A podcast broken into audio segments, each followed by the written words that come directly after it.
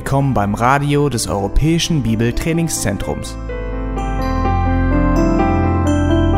Unser Anliegen ist, dass der folgende Vortrag Sie zum Dienst für unseren Herrn Jesus Christus ermutigt.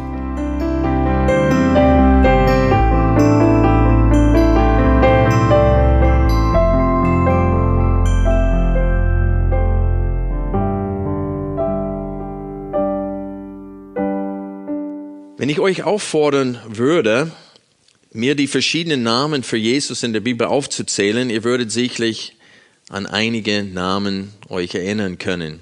Zum Beispiel, er wird den Messias oder Christus genannt, was Gesalbter bedeutet. Äh, er wird Immanuel genannt, was bedeutet Gott mit uns.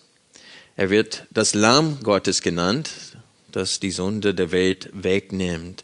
Er wird Sohn Gottes genannt. Alpha und Omega, der Erste und der Letzte, wunderbarer Ratgeber, starker Gott, Vater der Ewigkeit, Fürst des Friedens.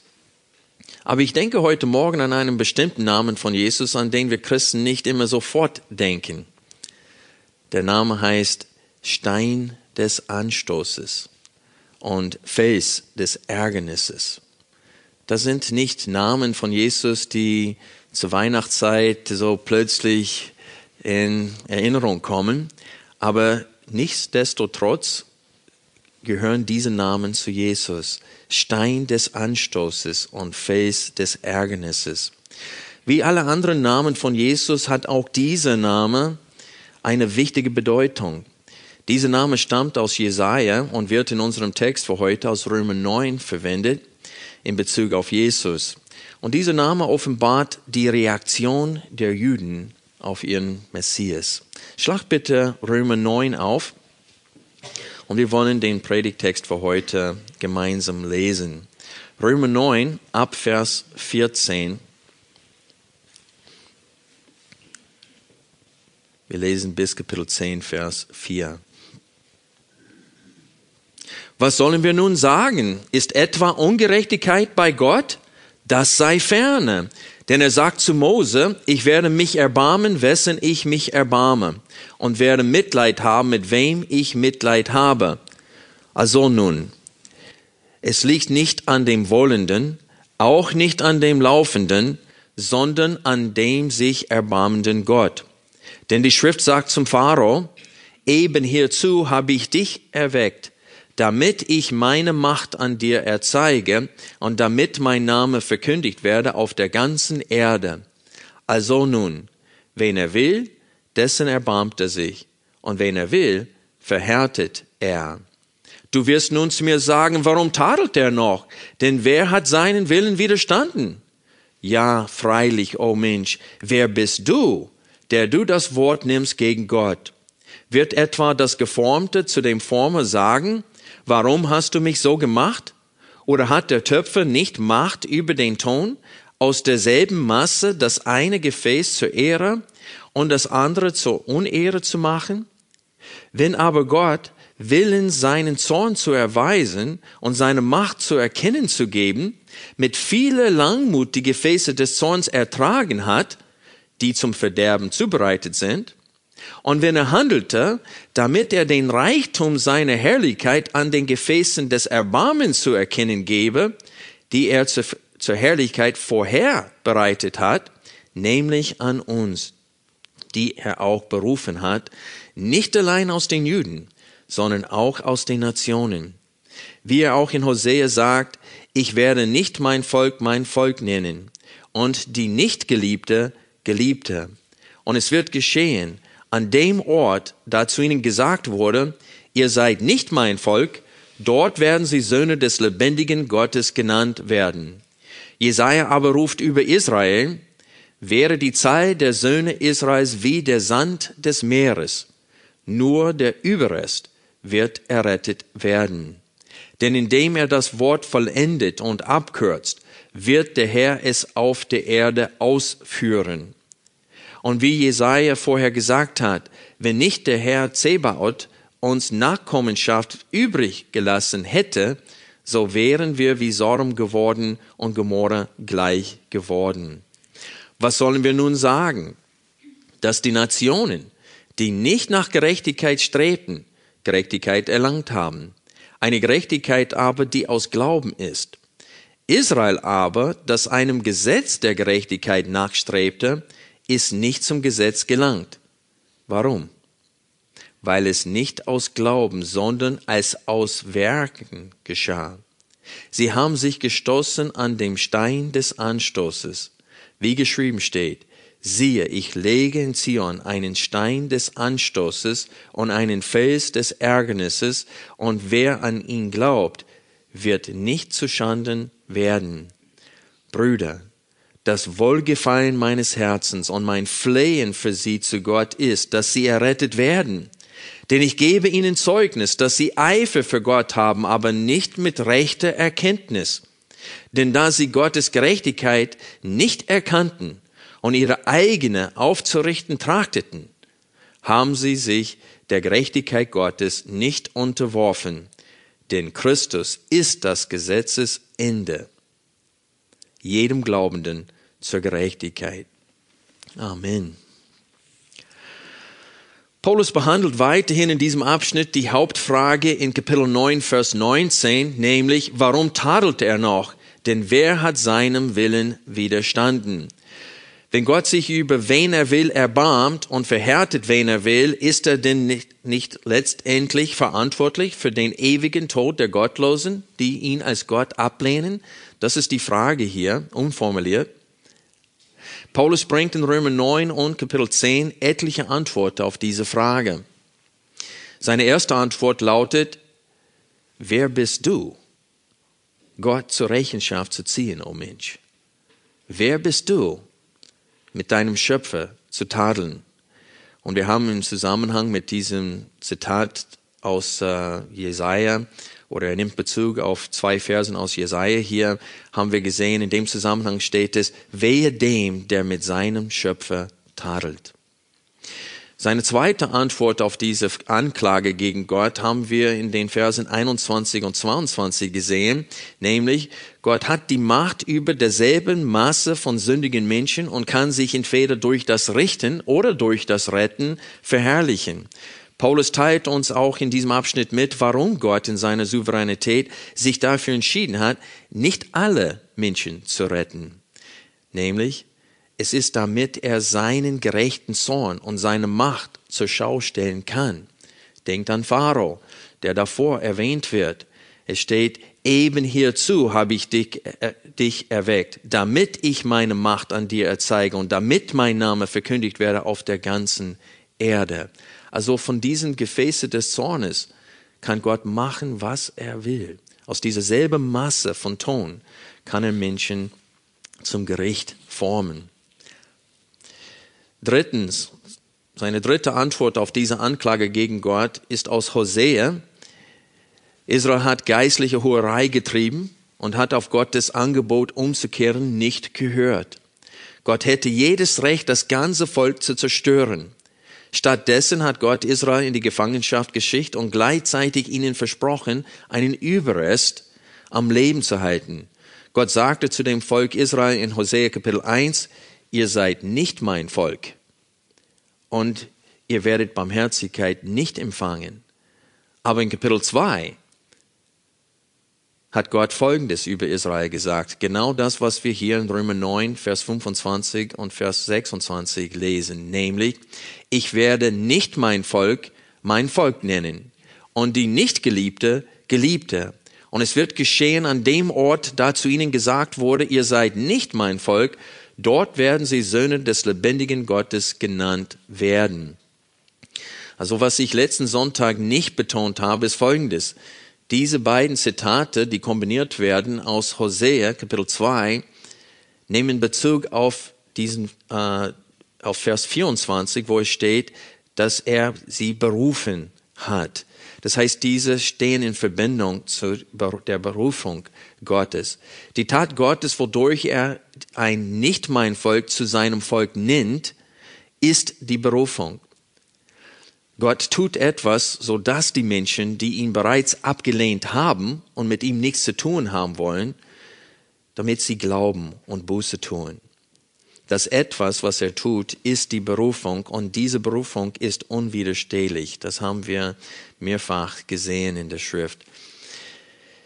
Die Zitate aus Jesaja in Römer 9 die Verse 27 bis 29 betonen weiterhin, dass es pure Gnade ist, dass Gott kein Ende des Volkes Israels gemacht hat. Vers 27, Jesaja ruft über Israel, wäre die Zeit der Söhne Israels wie der Sand des Meeres, nur der Überrest wird errettet werden. Und dann Vers 29, wenn nicht der Herz Hebaut uns Nachkommenschaft übrig gelassen hätte, so wären wir wie Sodom geworden und Gomorra gleich geworden. Das heißt, es wäre kein Israel mehr geben. Daran sehen wir, dass auch die Bekehrung Gottes Gnade ist. Denn dieses Volk hat Gott völlig abgelehnt und lebt in Feindschaft ihm gegenüber. Er hat ihnen nicht nur ein Angebot gemacht, er ging einen Schritt weiter und hat einen Teil des Volkes Ohren zu hören und Augen zu sehen und hat sie mit einem wirksamen Ruf äh, zu seinen Kindern gemacht.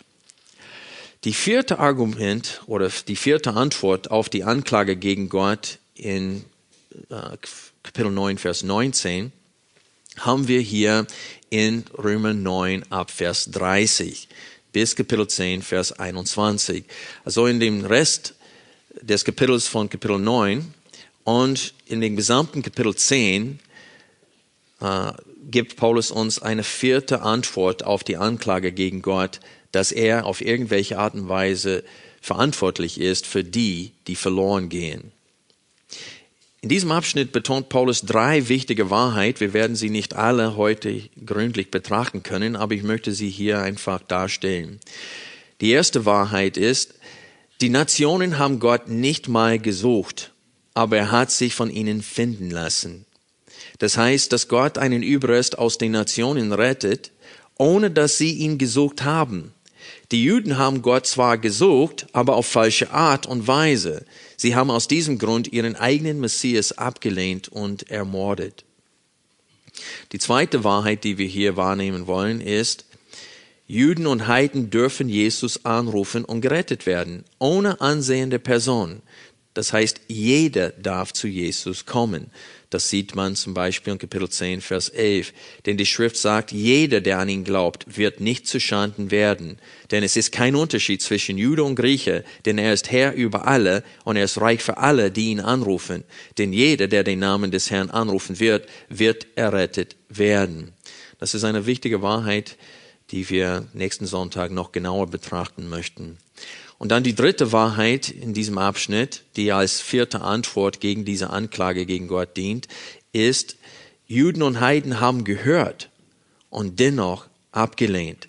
Seht ihr das hier in Kapitel 10, wo es steht, wie können sie glauben an den, den sie, wovon sie noch nie gehört haben und wie können sie hören, es sei denn, jemand gesandt wird und so weiter. Und dann sagt er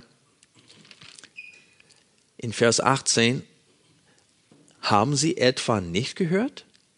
Ja, gewiss. Sie haben gehört. Und dann stellt er die Frage nochmal, hat Israel nicht gehört? Und die Antwort ist, ja, Israel hat gehört. Und dennoch Gott abgelehnt. Und so wir sehen hier, dass diese Wahrheiten, die hier betont werden, weiterhin stehen sie in Verbindung zu der Frage in Kapitel 9, Vers 19. Nämlich Gott hat kein Menschen gezwungen, ihn abzulehnen.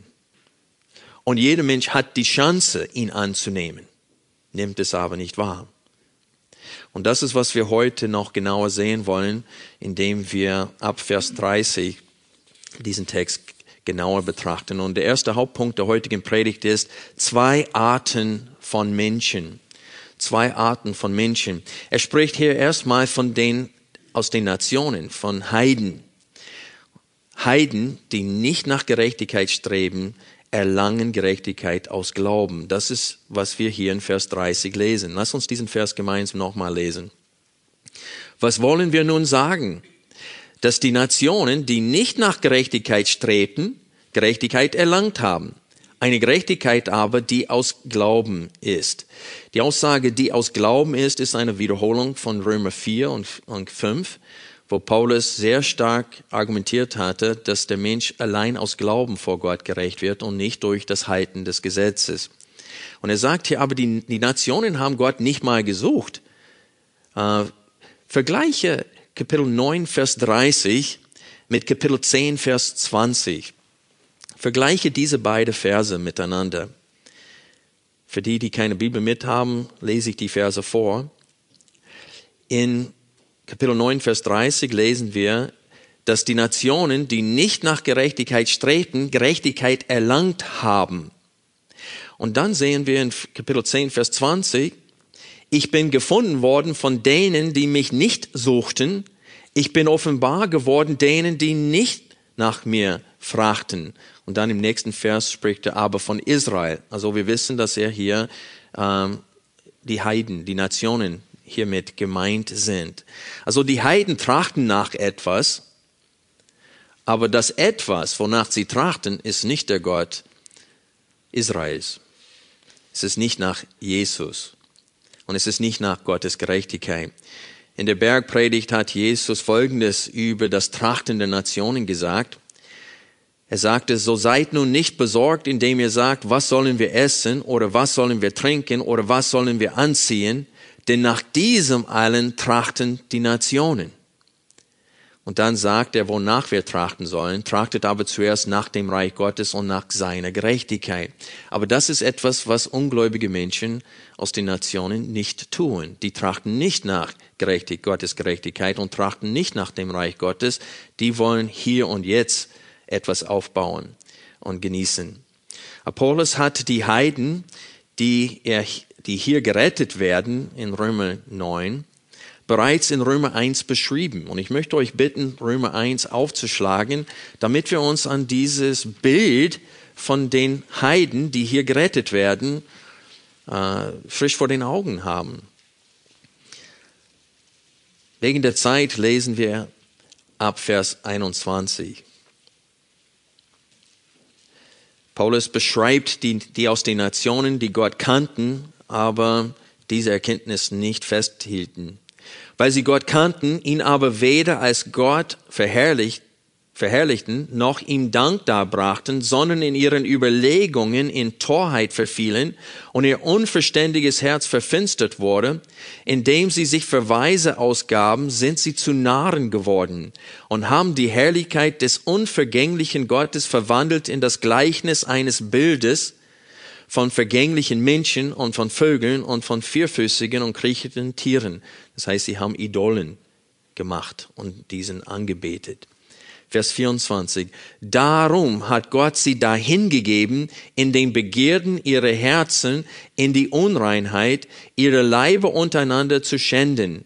Sie, welche die Wahrheit Gottes in die Lüge verwandelt und dem Geschöpf Verehrung und Dienst dargebracht haben, statt den Schöpfer, der gepriesen ist in Ewigkeit. Amen. Deswegen hat Gott sie dahingegeben in schändliche Leidenschaften, denn ihre Frauen haben den natürlichen Verkehr in den unnatürlichen verwandelt und ebenso haben auch die Männer den natürlichen Verkehr mit der Frau verlassen, sind in ihrer Wohllust zueinander entbrannt, indem sie Männer mit Männer Schande trieben und empfingen den gebührenden Lohn ihrer Verwirrung an sich selbst. Und wie sie es nicht für gut fanden, Gott in der Erkenntnis festzuhalten, hat Gott sie dahingegeben, in einem verworfenen Sinn zu tun, was sich nicht ziemt. Erfüllt mit aller Ungerechtigkeit, Bosheit, Habsucht, Schlechtigkeit, voll von Neid, Mord, Streit, List, Tücke, Ohrenbläser, Verleumder, Gotteshasser, Gewalttäter, Hochmütiger, Prahler, Erfinder böse Dingen, den Eltern Ungehorsame, Unverständige, Treulose, ohne natürliche Liebe, Unbarmherzige. Obwohl sie Gottes Rechtsforderung erkennen, dass die, die so etwas tun, des Todes würdig sind, üben sie es nicht allein aus, sondern haben auch Wohlgefallen an denen, die es tun.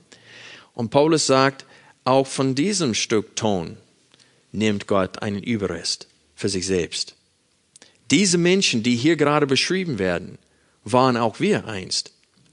Das steht in Titus, ich lese diesen Vers vor, Titus Kapitel 3, ab Vers 1 steht es, erinnere sie staatlichen Gewalten und Mächten untertan zu sein, Gehorsam zu leisten, zu jedem guten Werk bereit zu sein, niemand zu lästern, nicht streitsüchtig zu sein, milde zu sein, an allen Menschen alle Sanftmut zu erweisen. Denn einst waren auch wir unverständig, ungehorsam, gingen in die Irre, dienten mancherlei Begierden und Lüsten, führten unser Leben in Bosheit und Neid, verhasst einander hassend.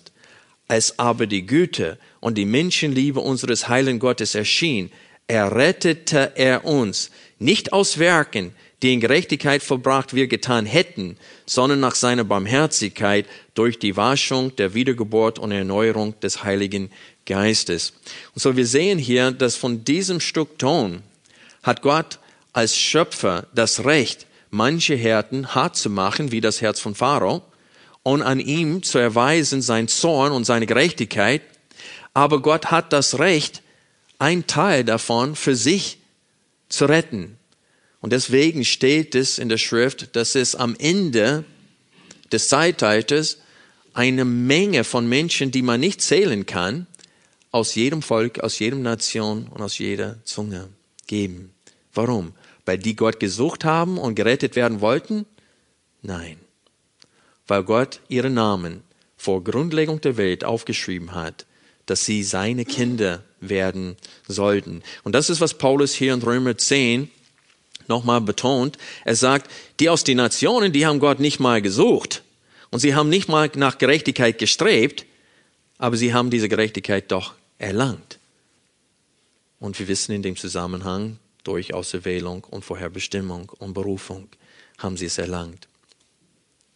Denn sie Gott, haben Gott nicht gesucht. Wie Paulus in Römer 3 sagte, keiner sucht Gott. Das ist ein Mutus. Wer das sagt, handelt gegen die Schrift. Und wenn ein Mensch Gott sucht, dann ist es, weil Gott ihn zieht und ein Wirken ist in seinem Leben. Also von diesen verdorbenen Menschen, die Gott dahingegeben hat, das zu tun, was sich nicht ziemt, hat Gott auch einen Überrest für seinen Namen gerettet. Sie trachteten nicht nach Gerechtigkeit und sie suchten Gott nicht. Gott hat sie mit einem wirksamen Ruf zu seinen Kindern gemacht.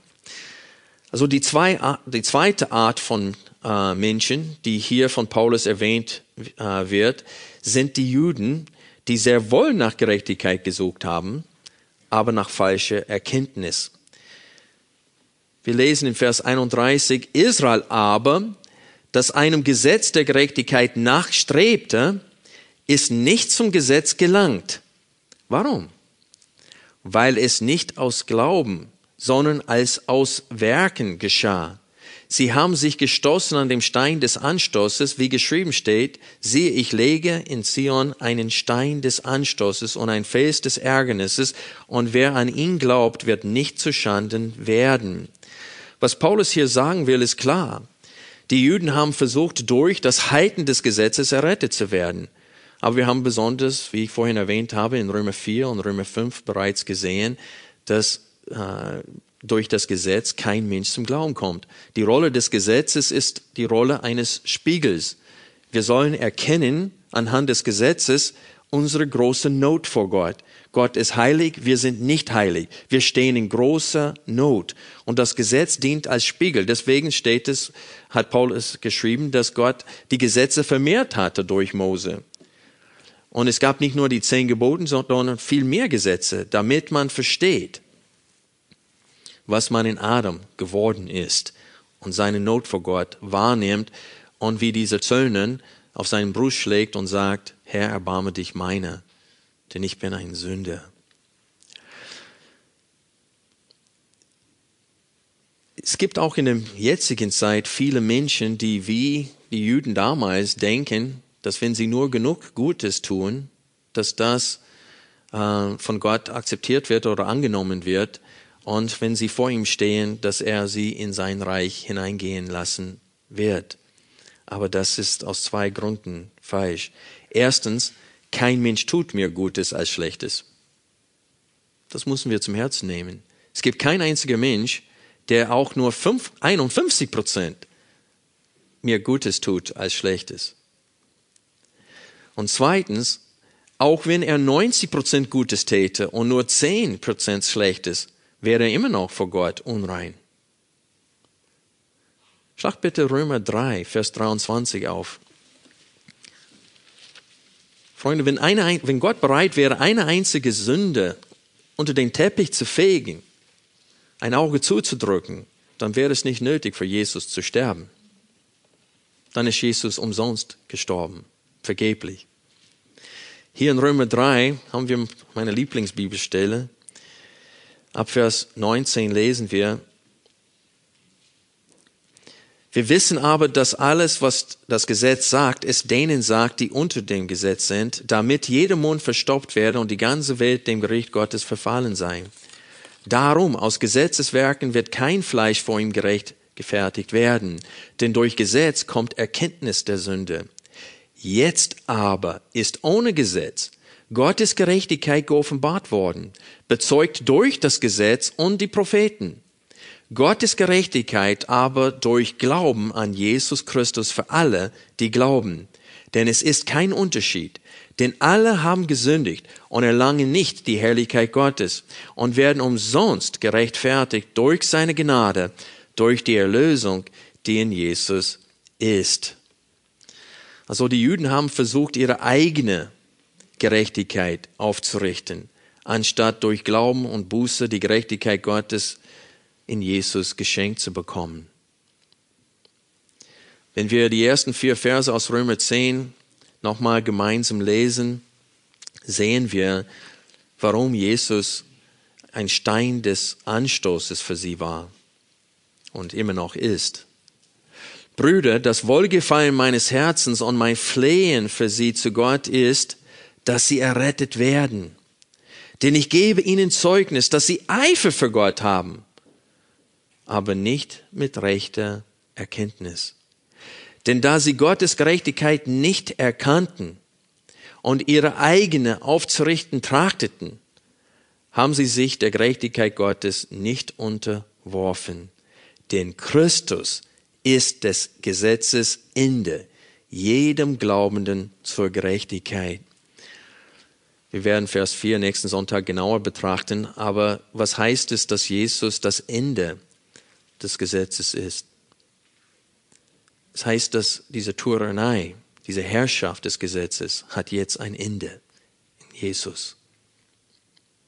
Diese Tyrannei, diese Herrschaft hat jetzt ein Ende. Das Gesetz herrscht nicht mehr über uns, denn wer unter dem Gesetz ist, muss nach diesem Regel leben. Wer sündigt, soll was? Sterben. Aber wenn wir in Christus und mit Christus schon gestorben sind, dann sind wir dem Gesetz gestorben und das Gesetz hat keine Macht mehr über uns. Und nur in Christus hat das Gesetz, das uns verdammt, keine Macht mehr über uns. Aber die Juden haben das nicht wahrnehmen können.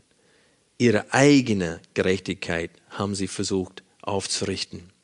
Und ich sage euch, jeder Mensch, egal wie eifrig er ist, wird verloren gehen, wenn er versucht, äh, mit Gott, äh, also vor Gott gerecht zu sein, durch irgendwelche, äh, durch ein anderes Mittel als das Blut Jesu Christi.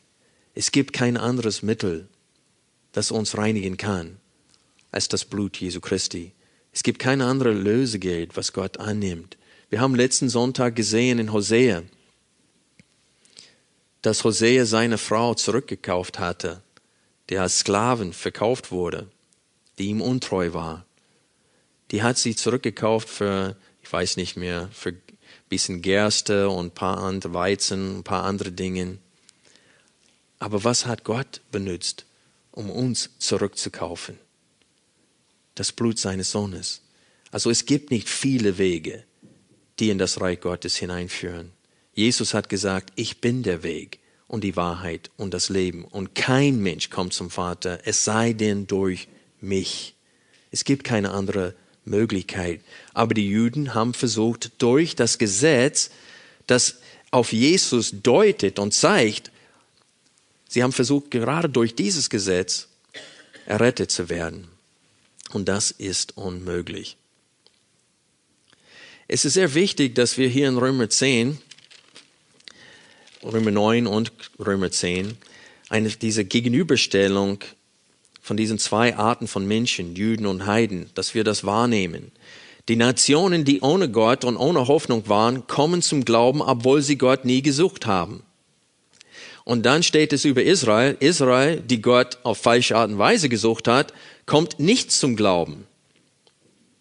Also Paulus beendet Kapitel 10 mit derselben Gegenüberstellung. Am Ende von Kapitel 10 sehen wir bezüglich den äh, Menschen aus den Nationen, Jesaja aber erkühnt sich und spricht, ich bin gefunden worden von denen, die mich nicht suchten. Ich bin offenbar geworden denen, die nicht nach mir fragten. Und dann aber bezüglich Israel, Vers 21, den ganzen Tag habe ich meine Hände ausgestreckt zu einem ungehorsamen und widersprechendem Volk. Also in Kapitel 9 und in Kapitel, äh, am Ende von Kapitel 9 und in Kapitel 10 will Paulus ganz klar und deutlich darstellen, dass Gott für den Tod, ewigen Tod der Gottlosen, ob das aus den Nationen oder aus Israel ist, ist er nicht dafür verantwortlich. Es geht auf ihre eigene Kappe. Durch diese Gegenüberstellung steht Paulus klar und da die Schuld denen aus den Nationen, die haben Gott nicht gesucht. Und die Schuld Israel, sie haben aus falscher alten Weise gesucht. Also nicht gesucht und auf falsche Art gesucht.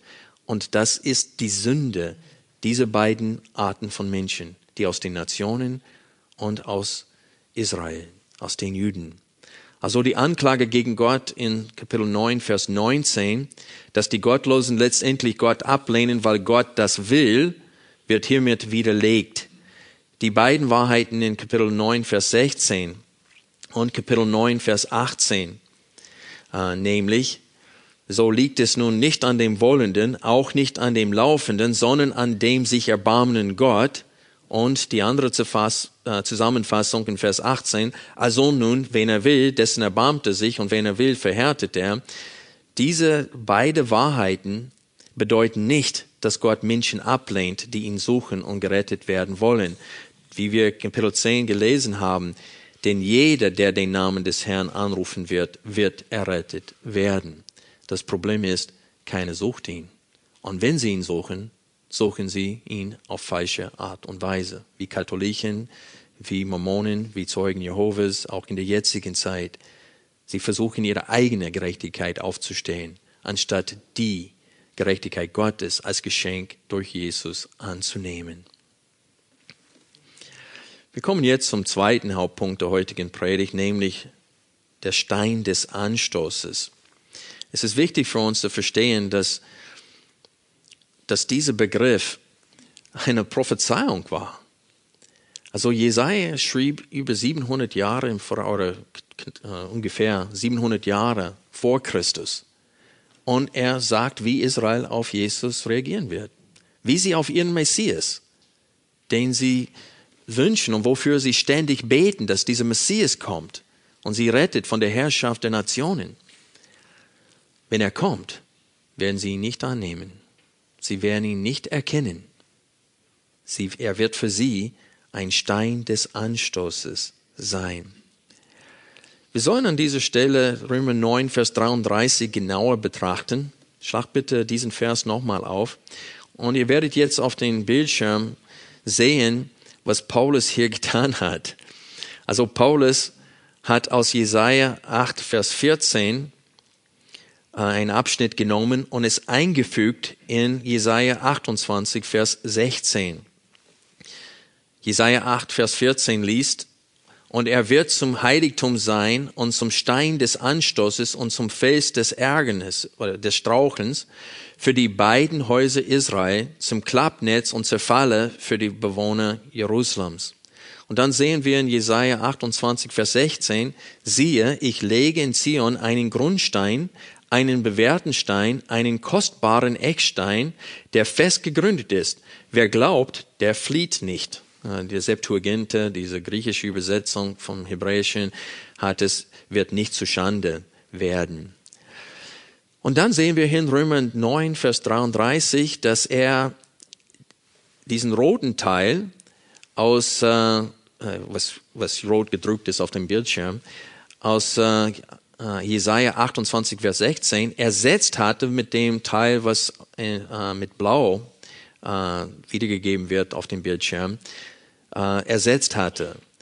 Dies, nämlich zum Stein des Anstoßes und zum Fels des Strauchelns hatte eingefügt in äh, Jesaja 28, Vers 16. Und so lesen wir in Römer äh, 9, Vers 33, siehe, ich lege in Zion einen Stein des Anstoßes und einen Fels des Ärgernisses. Und wer an ihn glaubt, wird nicht zu Schanden werden. Also Paulus tauscht die positiven Namen für Jesus aus Jesaja 28, Vers 16 mit dem negativen Namen von Jesus aus Jesaja 8, Vers 14. Und Paulus hat keinen Fehler gemacht hier. Er hat sich nicht vertan sondern er tauscht das Positive für das Negative, weil das Negative die Reaktion der Juden auf der, die Kostbarkeit Jesu hervorhebt. Seht ihr das? Das Positive nimmt er weg und das Negative fügt er ein, weil er weiß, für die Juden ist Jesus nicht dieser kostbaren Eckstein. Für die Juden ist er was? Ein Stein des Anstoßes und Fels des Strauchelns. Und deswegen hat Paulus bewusst diese beiden Verse übereinander gelegt, damit man diese Torheit der Juden sehen können. Und Paulus ist, ist, er redet nicht böse über Israel. Er war selbst verfangen. Er war selbst blind. Er hat selbst die Gemeinde Jesu Christi verfolgt. Wenn Jesus ihn an diesem Tag, als er nach Damaskus ging, nicht begegnet wäre und ihn nicht blind gemacht hatte, damit er sehen konnte, wäre er immer noch ungläubig. Er wäre immer noch Feind der Gemeinde. Und er weiß das. Und er spricht an anderen Stellen von seinem eigenen Eifer, den er für Gott hatte. Also hier in Kapitel 10, Vers 1 bis 3 äh, betont Paulus, er sagt, ich habe Verständnis für sie, ich verstehe sie, weil ich genauso war. Sie haben Eifer für Gott, aber nicht nach rechter Erkenntnis. Und für sie ist der Stein, dieser kostbare Eckstein, ein Stein des Anstoßes, ein Stein, der sie zum Stolpern bringt. Aus diesem Grund gab Gott Jesus diesen Namen durch Jesaja, wie gesagt, etwa 700 Jahre im Voraus, denn er wusste, wie das Volk auf Jesus reagieren würde. Das wusste auch Jesus am Anfang seines Dienstes in Lukas 4. Das Volk hat so reagiert auf seine Verkündigung des Wortes im, äh, im Synagoge, und die haben gesagt, meine Güte, da hat aber Worte der Gnade. Und dann sagt er, ja, das sagt er jetzt. Aber ihr werdet diesen Spruch zitieren. Arzt, heile dich selbst. Und das ist genau, was sie Jesus am Kreuz gesagt haben. Und er hat gesagt, jetzt denkt ihr, was, dass ich etwas Tolles bin, aber die, es wird sich wenden. Und ihr werdet sagen, er sei gekreuzigt. Ihr werdet mich ablehnen, obwohl ihr jetzt mich annimmt. Und dann, was ist passiert? Ein paar Sätze später, Jesus sagt, in der Zeit Elia gab es Witwen aus den Nationen oder eine Witwe und Jesus hat ihren Sohn aus dem Toten erweckt. Aber er hat das für keine Witwe unter den Israeliten getan. Und Nean, Neman, der äh, aussätzig war, hat Gott geheilt, aber er hat kein Jude geheilt zu der Zeit. Und was haben sie getan? Sie haben Jesus angepackt und sind zu einer Klippe geworden und wollten ihn gegangen und wollten ihn wegwerfen, ihn umbringen. Und kurz davor hatten sie gesagt, wow, das ist ein toller Lehrer, seine Worte sind wunderbar, die sind voller Gnade. Und ein paar Sätze später wollten sie ihn umbringen. Und da sehen wir das Herz des Volkes Israels. Die wollten einen Retter haben. Johannes 6, Jesus hat 5000 Menschen gespeist, die haben gesagt, das ist der Messias, wir machen ihn zum König heute. Und am nächsten Tag haben sie gesagt, das sind harte Worte, wer kann, wer kann sie annehmen? Und über 5000 Menschen sind von ihm weggegangen, die am Tag davor ihn zum Messias ernennen wollten. Es ist kein Wunder dann, dass Jesus, nachdem er ein Gleichnis erzählt hatte von der Ablehnung der Propheten und von der Ablehnung des Sohnes von einem Weingut, wo sie äh, das gemietet wurde und sie die Miete nicht zahlen wollten und sie haben alle Botschafter des Besitzers äh, verprügelt und teilweise getötet und dann kommt der Sohn und sie töten ihn auch und Jesus sagt Folgendes. Habt ihr nie in den Schriften gelesen, der Stein, den die Bauleute verworfen haben, diese ist zum Eckstein geworden, von dem Herrn her ist er dies geworden und er ist wunderbar in unseren Augen. Das ist ein Zitat aus einem Psalm. Und dann steht es hier, deswegen sage ich euch, das Reich Gottes wird von euch weggenommen und eine Nation gegeben werden, die seine Früchte bringen wird. Und wer auf diesen Stein fällt, wird zerschmettert werden. Aber auf wen er fallen wird, den wird er zermalmen. Und deswegen hat Jesus spöttisch gesagt, als er gewarnt wurde, dass sein Leben bedroht wird, sagte er, doch muss ich heute und morgen und übermorgen reisen, denn es geht nicht an, dass ein Prophet außerhalb von Jerusalem umkommt. Der sicherste Ort für ein Baby sollte im Mutterleib sein, nicht wahr? Aber Millionen von Babys werden dort durch den Willen der eigenen Mutter ermordet. Und so ist es immer der Fall gewesen mit den Propheten Israels. Der Ort, wo sie am sichersten sein sollten, wäre Jerusalem. Aber genau dort wurden sie immer wieder umgebracht. Und deswegen hat Jesus spöttisch gesagt, kein Prophet kann außerhalb von Jerusalem. Ich muss noch drei Tage reisen, bis ich umgebracht werden kann. Weil dort ist, wo wir Propheten umgebracht werden. Und dort wurde er auch umgebracht. In Matthäus Kapitel 23, Vers 37 hat Jesus in diesem Zusammenhang gesagt, Jerusalem, Jerusalem, die da tötet die Propheten und steinigt, die zu ihr gesandt sind. Wie oft habe ich deine Kinder versammeln wollen, wie eine Hinne ihre Küken, versammelt unter ihre Flügel, und ihr habt nicht was gewollt. Es ist für mich immer wieder erstaunlich, dass genau dieser Vers zitiert wird als, Gegenargument, als Gegenargument gegen die Auserwählungslehre und Vorherbestimmung Gottes. Und dieser Vers unterstützt das. Es zeigt hier, was für Menschen Gott rettet. Ganz Israel hat diese Herzenseinstellung. Ganz Israel ist so. Und dennoch rettet Gott einen Überrest. Sonst wären sie wie Sodom und Gomorra. Das heißt völlig eingeäschert, keine am Leben gebliebenen. Gott steht da mit den Händen offen, aber keiner kommt. Und damit der Tod Jesu Christi nicht völlig umsonst sei und damit Gott ein Eigentumsvolk für sich habe, hat er sich dafür entschieden, durch Auserwählung, Vorherbestimmung und Berufung ein Eigentumsvolk aus den Juden und aus den Nationen für sich zu retten. Und das ist, was Paulus in Römer 9 betonen will. Also Jesus ist der Stein des Anstoßes, weil die Juden ihn nicht als Messias sehen. Sie haben immer ihre Sünde nicht sehen können. Sie wollten einen Messias haben, der was für sie tut. Sich von dem Joch der Nationen befreit. Sicherlich wird Jesus wiederkommen und diese Rolle einnehmen. Und er wird seinen Thron in Jerusalem einnehmen und über alle Nationen herrschen. Aber wenn er kommt, wird er auch Juden richten, nicht nur Heiden.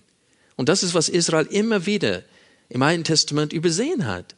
Also in Amos führt es die Liste von Nationen auf, die von Gott gerichtet werden. Und dann kommt Israel und dann kommt Juda, die auch gerichtet werden von ihm. Nach, laut Zachariah wird zwei Drittel von den Israeliten vernichtet am Tag des Herrn und nur ein Drittel bleibt übrig. Und das nach Auswahl der Gnade, sagt die Schrift. An einem einzigen Tag werden sie den sehen, den sie durchstochen haben und werden bitterlich weinen, weil Gott einen Geist des Umkehrs oder der Umkehr ausgießt. Und sie kommen zum Glauben an dem Tag.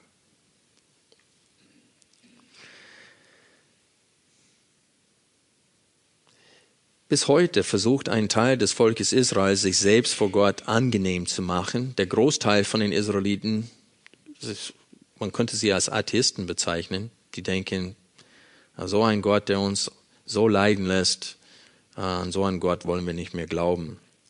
Aber es gibt immer noch einen Teil von denen, die versuchen ganz streng das Gesetz Moses zu halten und haben noch Gesetze hinzugefügt.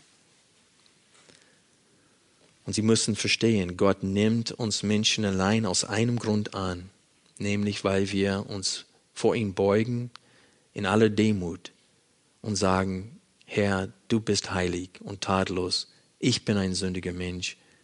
Danke, dass du in Jesus Christus uns die Versöhnung mit dir anbietest. Ich nehme dieses Geschenk an. Und das verstehen sie bis heute noch nicht. Jesus ist immer noch für Israel diesen Stein des Anstoßes. Wir kommen jetzt zur Anwendung in der Predigt. Ich möchte euch bitten, 1. Petrus Kapitel 2 aufzuschlagen. Wir werden in diesem Abschnitt aus 1. Petrus 2, die Verse 4 bis 12, dieselbe Wahrheiten und teilweise dieselbe Stellen aus dem Alten Testament sehen, die Paulus in Römer 9 verkündigt hat.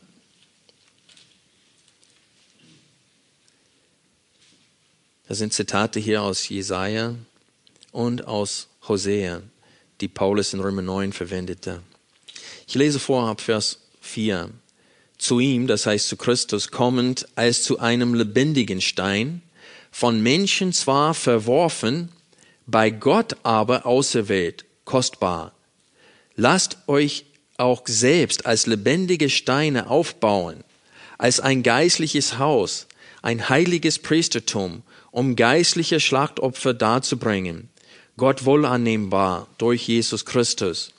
Denn es ist in der Schrift enthalten, siehe, ich lege in Zion einen auserwählten, kostbaren Eckstein, und wer an ihn glaubt, wird nicht zu Schanden werden. Euch nun, die ihr glaubt, bedeutet er die Kostbarkeit. Für die Ungläubigen aber gilt, der Stein, den die Bauleute verworfen haben, diese ist zum Eckstein geworden. Und ein Stein des Anstoßes und ein Fels des Ärgernisses. Da sie nicht gehorsam sind, stoßen sie sich an dem Wort, wozu sie auch bestimmt worden sind. Ihr aber seid ein auserwähltes Geschlecht ein königliches Priestertum, eine heilige Nation, ein Volk zum Besitztum, damit ihr die Tugenden dessen verkündigt, der euch aus der Finsternis zu seinem wunderbaren Licht berufen hat, die ihr einst nicht ein Volk wart, jetzt aber ein Volk Gottes seid, die ihr nicht Barmherzigkeit empfangen hattet, jetzt aber Barmherzigkeit empfangen habt. Geliebte, ich ermahne euch als Beisassen und Fremdlinge, dass ihr euch der fleischlichen Begierden, die gegen die Seele streitet, enthaltet und führt euren Wandel unter den Nationen gut, damit sie, worin sie gegen euch als Übeltäter reden, aus den guten Werken, die sie anschauen, Gott verherrlichen am Tage der Heimsuchung. Also hier haben wir dieselben Wahrheiten wie in Römer 9, Petrus zitiert sogar dieselben Stellen aus Jesaja und dieselben Stellen aus Hosea. Und Petrus verbindet Jesaja 28, Vers 16 mit Jesaja 8, Vers 14, genau wie Paulus es tat. Und Petrus betont hier genau das, was Paulus in Römer 9 lehrte. Nämlich, der Grund, warum Heiden und Juden an Jesus glauben, ist nicht, weil sie dazu geneigt sind, sondern weil Gott sie dazu auserwählt, vorher bestimmt und berufen hat. Er schenkt Augen zu sehen und Ohren zu hören, so dass seine Auserwählten Jesus nicht mehr als Stein des Anstoßes sehen, sondern als kostbaren Eckstein sehen. Aber der Grund, warum wir diesen Text gelesen haben jetzt, ist, weil ich nicht warten will bis Römer 12, um euch die Anwendung zu geben. In Römer 12 fängt die Anwendung erst Kapitel 12, Vers 1 an, wo es steht, im Hinblick auf diese große Rettung sollen wir jetzt so leben. Hier in 2. Petrus haben wir ein paar konkrete Anwendungspunkte von unserem Leben aufgrund derselben Wahrheiten, die wir in Römer 9 sehen. In Vers 5, 2. 1. Petrus Kapitel 2, Vers 5, äh, es steht hier, lasst euch auch selbst als lebendige Steine aufbauen. Also wir müssen kooperieren mit Gott in seiner Rettung von uns. Er hat uns zu lebendigen Steinen gemacht und er will uns in die Gemeinde integrieren, so dass wir zusammen einen Tempel bauen, wenn wir zusammenkommen. So, lasst euch selbst als lebendige Steine aufbauen, als ein geistliches Haus, ein heiliges Priestertum, um geistliche Schlachtopfer darzubringen. Gott, Gott wohlannehmbar durch Jesus Christus. Das heißt, alles, was wir heute tun, wenn es mit der richtigen Herzenseinstellung getan wird, ist Gehorsam diesen Versen gegenüber. Wir kommen zusammen. Wir vertragen einander. Weil obwohl wir jetzt lebendige Steine sind, haben wir immer noch das Fleisch und wir sündigen gegeneinander. Und die Einheit der Gemeinde bewahren und sich integrieren im Leben der Gemeinde ist hier in dieses, als klare Anwendung hier in diesem Text gegeben. Also wer außerhalb der Gemeinde lebt und für, für den die Gemeinde nicht wichtig ist, ist, lebt in Ungehorsamkeit. Diese Anwendung gegenüber. Und dann in Vers 7 haben wir eine zweite Anwendung, nämlich Dankbarkeit, dass du Jesus als kostbarer Eckstein sehen kannst. Weil das können nur die Auserwählten und Berufenen tun. Und noch eine Anwendung ist, wie es in Vers 7, Jesus wird als dieser kostbaren Eckstein oder in Vers 6 beschrieben, ist er euch immer noch kostbar?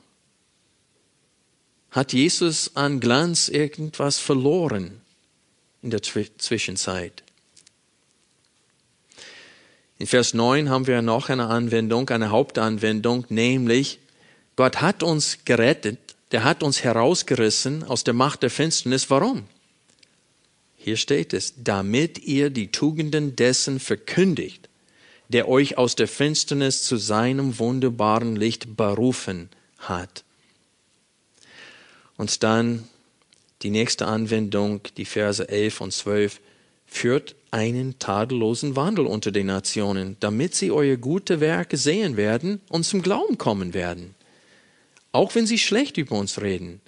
Weil wenn wir uns absondern, werden sie schlecht über uns reden. Und wenn wir ein abgesondertes Leben führen, werden viele Menschen kein Verständnis dafür haben. Aber sie werden mit der Zeit sehen, dass wir keine Heuchler sind, dass die zehn Gebote etwas Gutes sind und dass wir sie halten aus Liebe zu Gott. Und sie werden uns fragen, warum bist du anders? Und dann antworten wir auf diese Frage. Freunde, wir schulden Gott alles. Wir waren wie die aus den Nationen. Wir haben Gott nicht gesucht. Wir haben unser Leben geführt, haben im Neid gelebt, wollten alle das haben, was unsere Nächsten haben. Und es gab viele unter uns, die vielleicht sogar durch den katholischen Glauben oder irgendwelchen anderen Glauben versucht haben, durch gute Werke diese Gerechtigkeit zu empfangen. Es war nur Gottes Gnade, dass uns die Augen aufgetan wurden. Und es steht hier in aller Dankbarkeit, sollen wir die Tugenden dessen verkündigen, der uns aus dieser Macht der Finsternis, auf diese Sklaverei herausgerissen hat durch eine Berufung, ein wirksamer Ruf, dem wir nicht widerstehen konnten. Nur aus diesem Grund sitzen wir hier und freuen uns über Jesus Christus. Für uns ist er nicht der Stein des Anstoßes, sondern ein kostbarer Eckstein.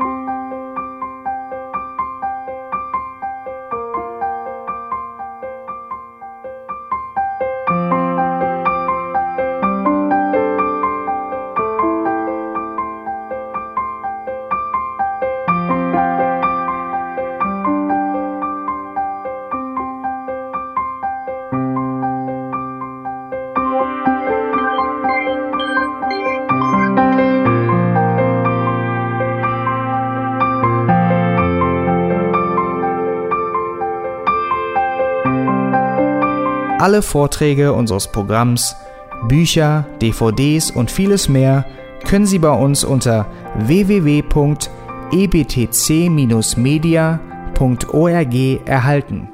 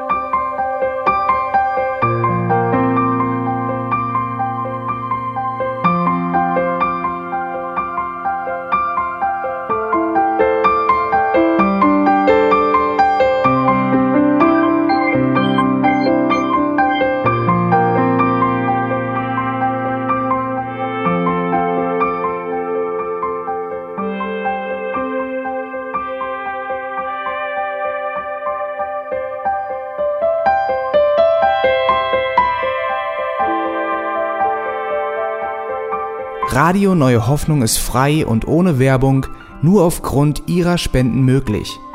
Wenn Sie weitere Informationen dazu finden möchten, wie Sie Radio Neue Hoffnung unterstützen können, besuchen Sie die Webseite www.rnh.de.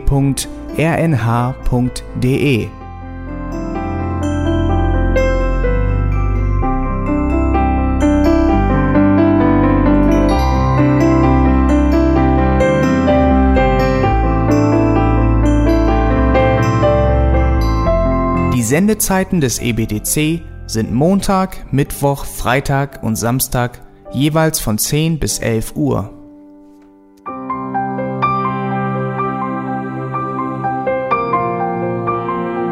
Sie finden uns im Internet unter www.auslegungspredigt.org.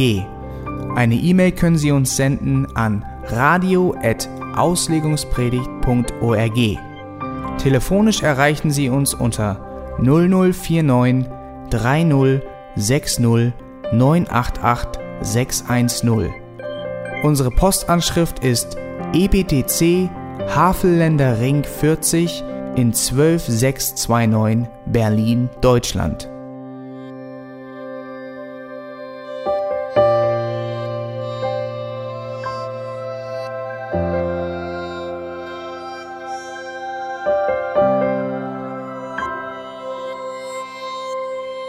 Auf Wiedersehen und bis zum nächsten Mal beim EBTC Radio.